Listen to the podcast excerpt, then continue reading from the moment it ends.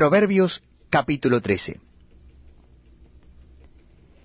El hijo sabio recibe el consejo del padre, mas el burlador no escucha las reprensiones.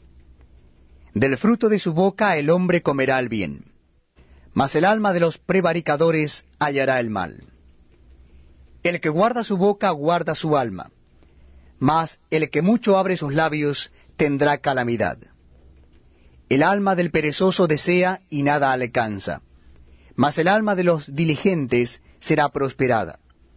El justo aborrece la palabra de mentira, mas el impío se hace odioso e infame. La justicia guarda al de perfecto camino, mas la impiedad trastornará al pecador. Hay quienes pretenden ser ricos y no tienen nada, y hay quienes pretenden ser pobres y tienen muchas riquezas. El rescate de la vida del hombre está en sus riquezas, pero el pobre no oye censura. La luz de los justos se alegrará, mas se apagará la lámpara de los impíos. Ciertamente la soberbia concebirá contienda, mas con los avisados está la sabiduría. Las riquezas de vanidad disminuirán, pero el que recoge con mano laboriosa las aumenta. La esperanza que se demora es tormento del corazón, pero árbol de vida es el deseo cumplido. El que menosprecia el precepto perecerá por ello, mas el que teme el mandamiento será recompensado.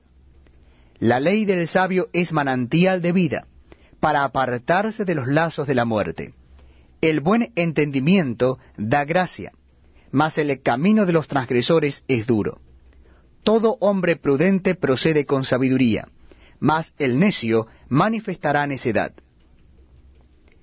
El mal consejero acarrea desgracia, mas el mensajero fiel acarrea salud. Pobreza y vergüenza tendrá el que menosprecia el consejo, mas el que guarda la corrección recibirá honra. El deseo cumplido regocija el alma, pero apartarse del mal es abominación a los necios. El que anda con sabios, sabio será, mas el que se junta con necios será quebrantado. El mal perseguirá a los pecadores, mas los justos serán premiados con el bien.